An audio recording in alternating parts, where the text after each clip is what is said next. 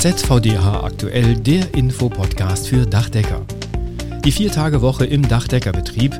In der letzten Folge haben wir schon mit Sarah Eichhorn, Betriebsberaterin bei der Handwerkskammer Düsseldorf, darüber gesprochen. Gerne da nochmal reinhören. Diesmal schauen wir in die Praxis und damit in den Betrieb von Tobias Setz aus Königswinter. Ein interessantes Gespräch mit ihm in dieser Ausgabe. Und es gibt Infos über eine aktuelle Bedrohung aus dem Cyberspace. Dabei geht es um QR-Codes, die Betrüger einsetzen, um Virenscanner zu umgehen. Und damit herzlich willkommen zu ZVDH aktuell. Ich bin Wolfgang Schmitz und freue mich, dass Sie auch wieder dabei sind. Die Viertagewoche, das ist für die einen eine Wunschvorstellung im Hinblick auf eine ausgeglichene Work-Life-Balance. Für die anderen eine Sache, die sich organisatorisch und wirtschaftlich einfach nicht darstellen lässt und im Handwerk schon gar nicht. Tobias Setz betreibt mit seinem Kollegen Tim Leuwer die Setz und Leuwer Dachdeckermeister GmbH in Königswinter bei Bonn. Sie haben sich vor über zehn Jahren zu Beginn ihrer Ausbildung auf der Fachhochschule kennengelernt, denn sie haben beide ein triales Studium mit Gesellenbrief, Meisterbrief und Bachelor im Handwerksmanagement absolviert. Seit April 2017 gibt es das Unternehmen und seit Februar vergangenen Jahres ist in der Setz und Läufer GmbH tatsächlich freitagsfrei. Darüber möchte ich mit Tobias Setz sprechen. Guten Tag, Herr Setz. Guten Tag. Warum haben Sie die Vier-Tage-Woche in Ihrem Betrieb eingeführt? Haben Sie nicht genug zu tun? Wir haben, äh, wie viele meiner Kollegen, reichlich zu tun. Wir haben aber, wie ebenso viele meiner Kollegen, auch äh, Sorge darum, eventuell irgendwann nicht genügend Mitarbeiter zu haben, um die gesamte Arbeit, die hier so anliegt, zu bewältigen.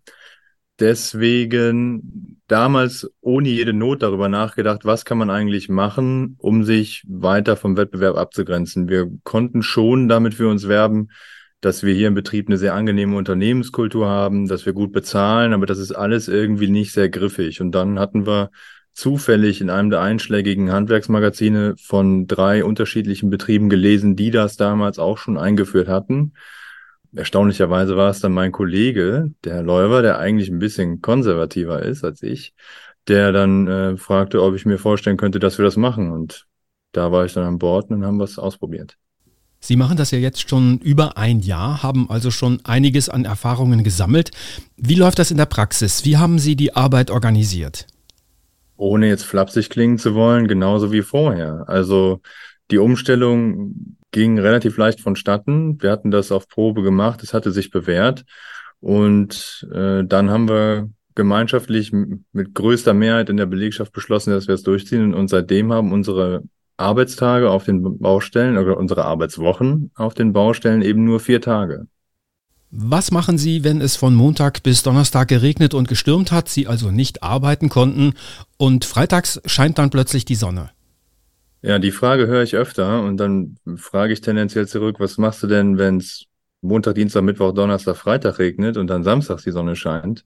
Dann schickt man die Leute auch nicht auf die Baustelle. Also Freitag ist tatsächlich einfach Wochenende für die Mitarbeiter auf der Baustelle und da schiebe ich dann auch wirklich immer den ernst gemeinten Hinweis hinterher, wenn jemand da ähm, mit sich in Verhandlungen ist, aber diese Vier-Tage-Woche bei sich im Betrieb einführen will, da muss man auch dann echt in den sauren Apfel beißen. Man darf da meines Erachtens dann nicht den Fehler machen und beim ersten Gutwetter-Freitag die Belegschaft dazu auffordern, dann doch nochmal reinzukommen. Man muss da schon verbindlich sein.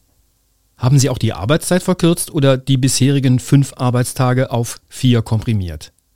Letzteres war zuerst der Versuch. Ne, das war eben in der besagten Probephase dann so vereinbart mit der Belegschaft, dass wir sagen, im Winter machen wir vier mal neun Stunden, 36 und im Sommer dann vier mal zehn. Aber das ist utopisch. Das ist nicht möglich. Jetzt schon sind die Sommertage dafür viel zu heiß. Und ähm, das soll ja wohl nicht besser werden. Und im Winter sind wären zehn Stunden am Tag schon recht viel. Dazu muss man außerdem ja auch noch bedenken, dass man ja auch bei minderjährigen Auszubildenden da sogar noch engere Grenzen hat, innerhalb derer die arbeiten dürfen. Äh, insofern haben wir gesagt, neun Stunden am Tag, das reicht. Wie finden das die Mitarbeiter? Waren die von Anfang an begeistert oder waren die eher skeptisch? Die allermeisten waren begeistert. Wir haben tatsächlich ähm, eine durchschnittlich sehr junge Belegschaft. Die allermeisten sind unter 30, ein paar noch knapp darüber und dann haben wir einen, der aus der Reihe tanzt, der schon über 40 ist. Und da kann man sich ein bisschen vorstellen, wer dafür und wer dagegen war. Und ähm, der äh, Älteste hier, der Altgeselle, der wollte dann eben durchaus auf seine ursprünglichen Stunden kommen. Wir hatten das nämlich eingeführt ohne Lohnausgleich. Ich hoffe, ich greife da keiner der nächsten Fragen vor.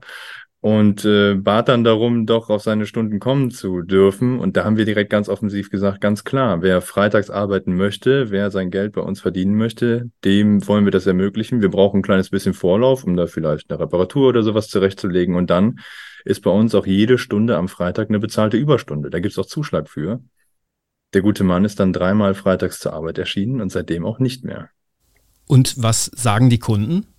Ähm, dazu muss ich vielleicht vorausschicken, dass wir fast ausschließlich Privatkunden haben und die sind allesamt eigentlich sehr angetan davon. Also einmal aus ganz egoistischen Motiven, weil die Baustellen grundsätzlich gleich lange dauern. Wir haben, gleichen die Arbeitszeit ja fast aus. Dafür haben die aber einen Tag mehr Ruhe in der Woche. Ne? Also freitags hört das Gehämmere schon auf. Viele sind ja auch freitags kürzer auf der Arbeit, kommen früher nach Hause. Manche haben ja auch schon freitags frei. Auch die Nachbarn beschweren sich weniger. Insofern kommt das da gut an. Manche beneiden dann auch unsere Mitarbeiter sehr. Und am Ende ähm, kann ich schon sagen, dass, dass unser Ansehen bei den Kunden noch weiter steigert, wenn wir das dann ähm, mitteilen. Ist das vielleicht auch ein Verkaufsargument? Wir kommen freitags nicht? Ich glaube, bevor man sich die Hand gegeben hat, sollte man das vielleicht nicht erzählen. Machen Sie selbst auch am Freitag frei oder tun Sie als Unternehmer dann doch etwas in oder für Ihren Betrieb?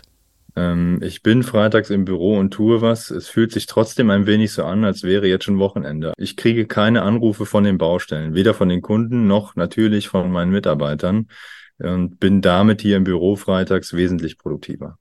Das heißt, verlängert es am Ende sogar Ihre eigene Arbeitszeit? Das kann ich nicht behaupten. Ich habe vorher genauso viel gearbeitet, nur vielleicht freitags weniger geschafft.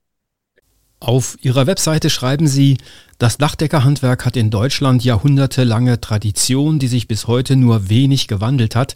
Wir wollen das Handwerk umkrempeln.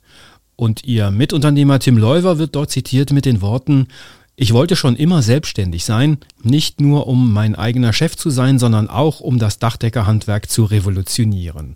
Zitat Ende. Die Vier-Tage-Woche ist ja für viele schon revolutionär. An welchen Stellen wollen Sie das Handwerk noch umkrempeln? Ja, was man nicht im Internet so alles sagt, ne? also das, äh, nein, das stimmt grundsätzlich schon. Das klingt so vorgelesen ähm, äh, epischer, als es gemeint ist. Als Arbeitgeber verfolgen wir eben die Strategie oder das Ziel, wirklich sehr nahbar zu sein, familiäres Unternehmen und eben unseren Mitarbeitern viel zu ermöglichen. Dafür die Vier-Tage-Woche auf unserer Arbeit draußen verfolgen wir das Ziel, möglichst nachhaltig zu arbeiten und zu wirtschaften und beschränken daher unsere Material- und Produktauswahl dort, wo es eben geht, auf ökologische Produkte, auf nachwachsende Rohstoffe und bauen unsere Dächer auch so auf, dass sie möglichst gut trennbar sind. Ähm, dass wir möglichst wenig Müll mit dem erzeugen, was wir machen und dass wir, ähm, falls möglich, das, was wir vorfinden, auch in größten Teilen noch erhalten können. Sind Sie mit Ihrem Weg auch wirtschaftlich erfolgreich, vielleicht sogar erfolgreicher als Kollegen, die noch traditioneller unterwegs sind? Wirtschaftlich erfolgreich, ja, aber ich würde mich jetzt nicht trauen zu sagen, dass wir damit erfolgreicher sind als andere.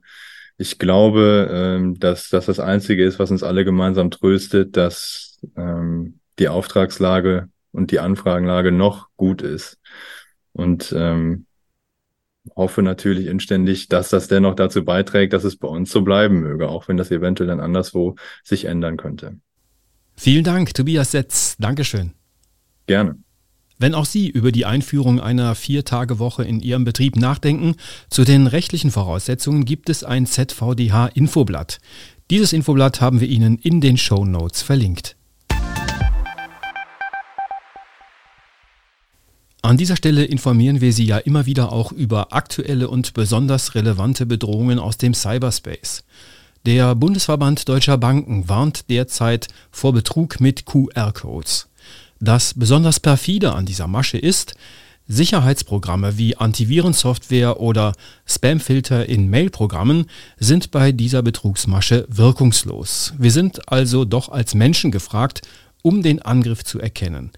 Wie funktioniert also die Masche? Die Betrüger versenden massenhaft E-Mails im Namen von Sparkassen und Banken.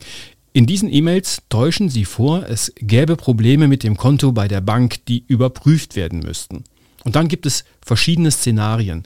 Angeblich stünden Nachrichten im Posteingang des Online-Bankings oder eine Push-TAN-Registrierung müsse aktualisiert werden oder das Konto sei aufgrund verdächtiger Kontobewegungen eingeschränkt worden oder es gäbe Unstimmigkeiten bei Überweisungen, die geprüft werden sollten. Und das Ganze sei natürlich auch sehr dringend, um die Mail-Empfänger zusätzlich unter Druck zu setzen. Üblicherweise lenken die Kriminellen in den Mails die Aufmerksamkeit auf das Klicken eines Links. Bei diesem Klick auf den Link hätten die Virenscanner noch eine Chance. Jetzt nutzen Betrüger aber vermehrt auch QR-Codes.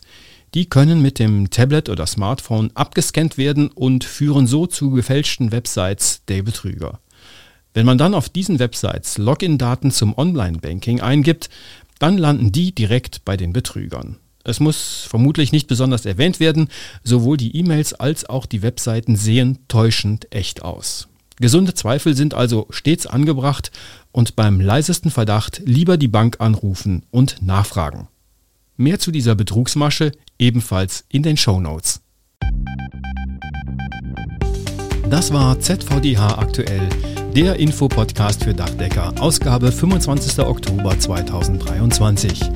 Es gibt ihn alle 14 Tage überall dort, wo es Podcasts gibt und direkt auf dachdecker.de. Wir freuen uns über sehr gute Bewertungen auf den Podcast-Plattformen. Das hilft, diesen Podcast noch bekannter zu machen. Redaktion Claudia Büttner. Ich bin Wolfgang Schmitz. Ihnen eine gute Zeit.